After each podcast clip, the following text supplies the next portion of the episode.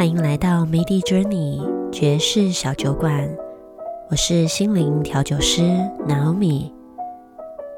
欢迎你在生活繁忙之余抽空进来坐坐，卸下生活中所有不必要的一切，在小酒馆中一起去探索属于你灵魂的奇幻旅程。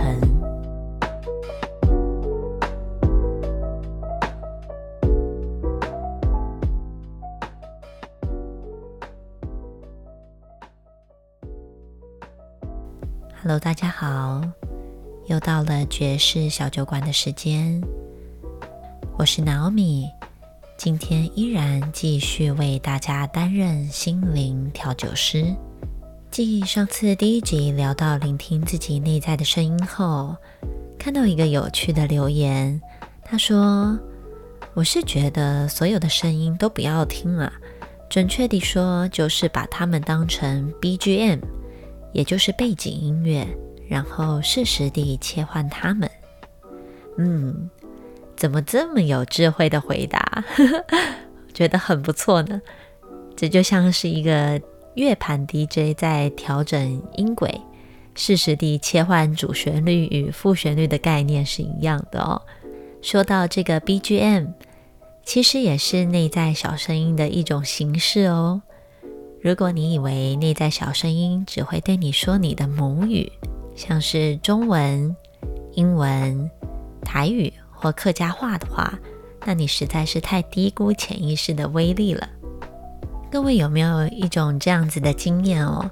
就是在你的心中会突然的想起某一首歌，或者升起某一段旋律，你不一定会把它哼出来。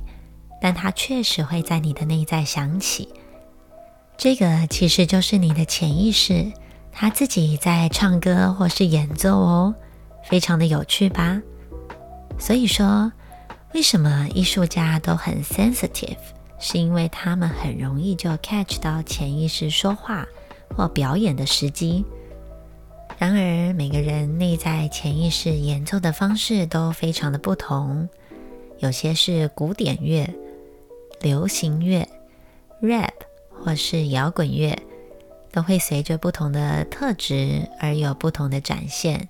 当然，不同的心情也会产生不同的变化。那有些人是音乐，而有一些人是画面，也就是俗称的内在小剧场。像 Naomi 自己在开心的时候，就常常会有一个芭蕾娃娃在内在。跳圆舞曲转圈圈，而受到打击时，就会有一个像孟姜女哭倒城墙的画面。但如果你的内在潜意识声音是一片死寂的，那我也只能建议你再多听一点静心冥想的引导好了，因为你的潜意识可能需要被激活一下。竟然一个 BGM 可以让我们聊这么久！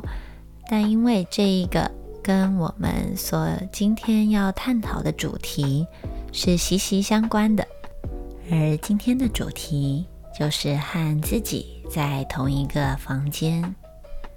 大家听到这个主题，有没有想到一个很奇妙的画面？你跟你自己在同一个房间里面耶！如果你有一个分身，他跟你的长相、个性、想法。甚至连内在深层的自己你都不了解的那一个部分，它都跟你一模一样。那你们两个关在同一个房间当中，到底会发生什么样的事情呢？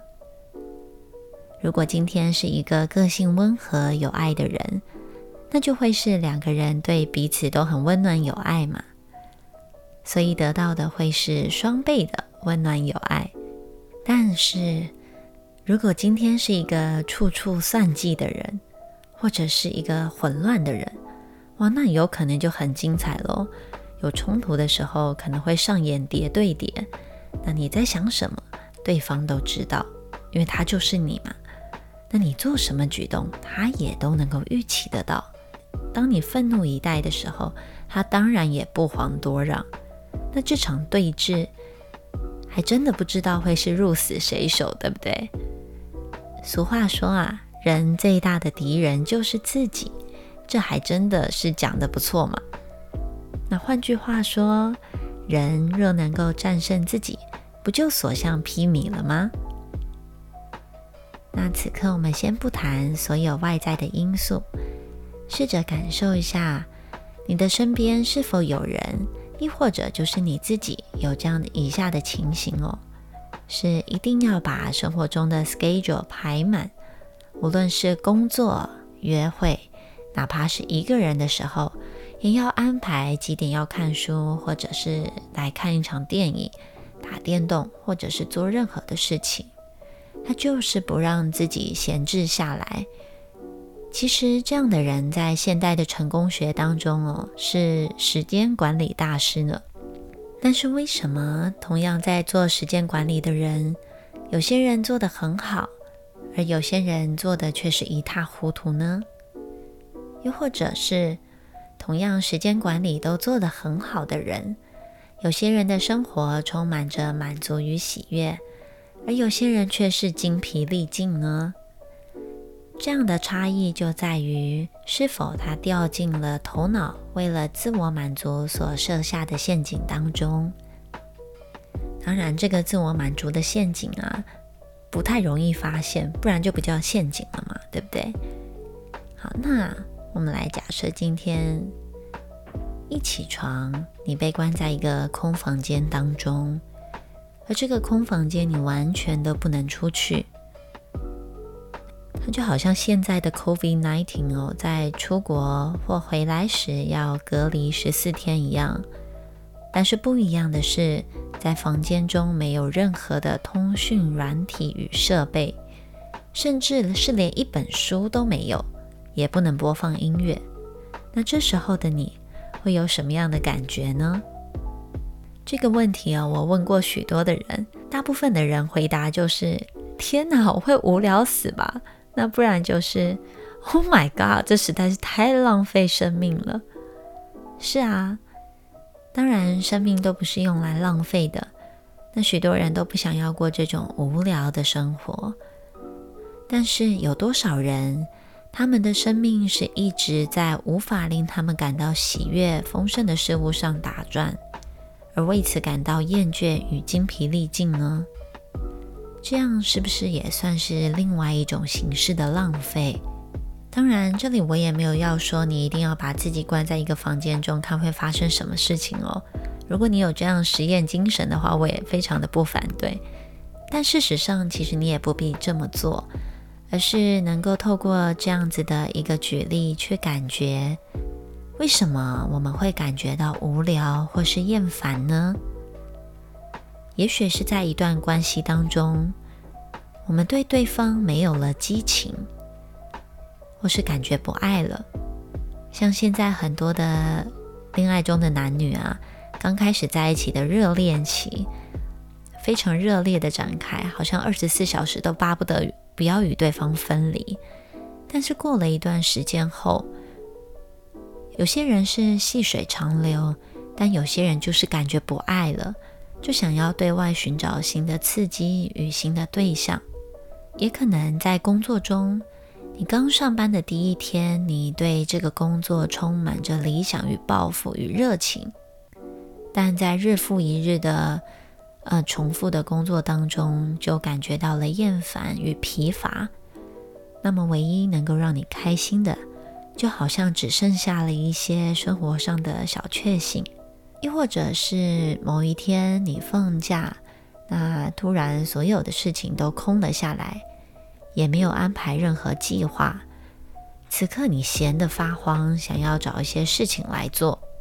这些为了摆脱厌烦与无聊而去做的事情，它很可能会变成另外一种形式的逃避。逃避什么呢？其实就是逃避那个令你感受到无聊或厌烦的真正原因。如果你感觉无聊，为什么就不继续无聊呢？同样的，如果有些人在生活当中感觉难过，就难过，为什么硬要转换成开心呢？为什么想要急着逃开，想用其他的事情去填满、盖过那个空虚或情绪呢？为什么不能就只是这样，好好的停在这一刻的感受里面，却要急着做下一步的行动呢？如果你能够不要试图找方法去摆脱它，那么你就能够了解无聊，并且与之共存。这样的无聊将会对你的生命来说变得极为重要，就像是原本两个相同的你被关在房间当中，从原本叠对叠的状态，转而开始面对面静止下来，并与对方和好。如果发现自己常感觉到，因为我无聊，所以我要做一些其他的事情啊，那么很可能。你自己就已经在试图逃离无聊，一如我们大多数的行为，几乎都只是在逃避。但这么做对我们的生活、社会以及身心各个层面的伤害只会更大。相较于处在自己的状态中，基于逃避的行为，只会对生命造成更大的危害。但对我们来说，困难的部分在于如何停留在这个状态中而不逃开。由于我们大多数生活中的行动哦，都是一个逃避的过程，因此能够停下来，并且面对自己真实的感受，它需要极大的勇气与智慧，再加上一颗不批判的清净心。所以，你若真的感觉无聊，那么我会很高兴的对你说：“Great，你能够发现你正在无聊，真是太好了。请试着彻底停下来，就让我们待在这儿，试着正视这个无聊。你为什么有需要一定做些什么呢？再来，我们来看看为什么在生活中会感到厌烦，一定是有某个原因让你觉得乏味。”有可能是痛苦、逃避、信仰或持续不断的活动。然而，这一些都会使我们的心灵变成一个过度紧绷的弦，无法弹出优美的旋律，那使我们的内心不再容易被打动。当然，只要能够找出为什么会觉得厌烦，为什么提不起兴趣的真正原因。就一定能够解决这个问题了，不是吗？那么被唤起的兴趣，它就能够开始运作了。相反的，若是连对自己为什么感觉厌烦的原因都没有了兴趣，那么也根本就无法强迫自己对某种活动提起兴趣了，对吗？生活中所有的行动。就变成只是在做些什么来填满时间而已。我们参加团体，做尽所有我们需要做的事情，然后我们就走开了。接着，我们转向其他的事，去试试看。在这里说个故事给大家听哦。我有一位朋友，在几年前生活方面都非常的不顺利。那有一天，他就跟我分享，他遇见了一位道教的神仙妈妈。帮他做了处理后，他就变好了，是有多么神奇就有多神奇。那两年后啊，我们又再一次的碰面。那他跟我说：“我跟你说，我现在在某某地方打禅哦，那个师傅多厉害，有多伟大，他可以就是把所有我们身上的能量都转化掉，真是太厉害了。”我自己心里又觉得，哇。那也很好啊，不过你转了，你换宗教了，蛮蛮有趣的。再过了两年后，我们又再一次的见到，对，就是两年一碰的概念。那这时他对我说啊，我跟你讲，我现在在信基督教，所有的一切都只有主才能够帮助我们度过苦难，一切只要交托给主就没有问题了。我跟你讲，之前我说的那个师傅哈。后来有一些大明星跟制作人在他的门下发生好多的问题哦，真的是，然后跟我讲了一大堆那个师傅的坏话。在那六年内，他换了三个宗教，后来我就没有再跟他碰到面了。但这几年从其他的朋友那里得知，他还是过一样的生活，把生活排得很满。那所有的个性啊、行事作风完全都没有变。那我只是很好奇，是不知道他现在是还留在基督教呢，又或者是跑去信其他的宗教？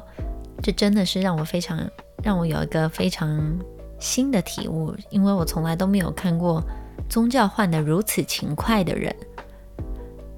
很显然的，这样的情形像是在找一个救赎，或者是找一块大海中的浮木。这种不断伸手又放手的过程，真是让人觉得有一些疲惫，不是吗？一如啊，一直追求感官的刺激，从一种感官的刺激转换到另外一种感官的刺激，从一种兴奋转换到另外一种兴奋，直到我们真正的疲惫为止。但这个疲惫的过程是很快的，就会使心灵变得迟钝。那么现在，既然你已经了解了这些，不如试着别再继续这样的过程，休息一下，静下来，让心灵自己去恢复力量，不需要刻意的去强迫它。这就如同土地经过冬季而复苏，当你允许心灵沉淀时，它也会自行重生。这样的心灵修根。才能准备孕育出下一季的丰收，让生活充满美好的结果。那么今天就聊到这儿，我们下一集见，拜拜。